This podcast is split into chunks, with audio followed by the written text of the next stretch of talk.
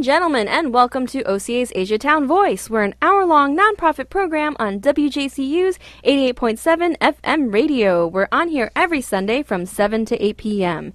This hour long program provides you with an inside look at the Asian American and Pacific Islander Americans community, culture, education, and events going on in Northeast Ohio. OCA's Asia Town Voice is volunteer based, and we hope that you, the listener, will enjoy our program and give your support to WJCU. This way, we can continue to provide many voices with many choices to you. And good evening, ladies and gentlemen. My name is Yin Tang, also known as DJ Bossy Lady. Bossy, bossy. And that was DJ Ghost Host Johnny Woo. And I have to tell this because a lot of people are like, "What Ghost Host?" Um, Johnny Woo has this knack of seeing ghosts. Well, not a knack. It's just sometimes one. Of, well, sometimes I can see, sometimes I can feel. Most of the time, I can feel. Okay, so that's one part of the reason. Second part of the reason is most of the time when we're doing these episodes, he kind of floats around in the studio, not and just popping in randomly and saying a few words. So he's kind of like the ghost of our radio show. Except for the past two weeks. So, ladies and gentlemen, uh, thank you once more for tuning in. Please don't remember to show your support continuously so uh, WJCU can continue to provide many voices with many choices to you. There you go. so we should probably just play some music this time and uh, let people enjoy the different type of music we have. Sure.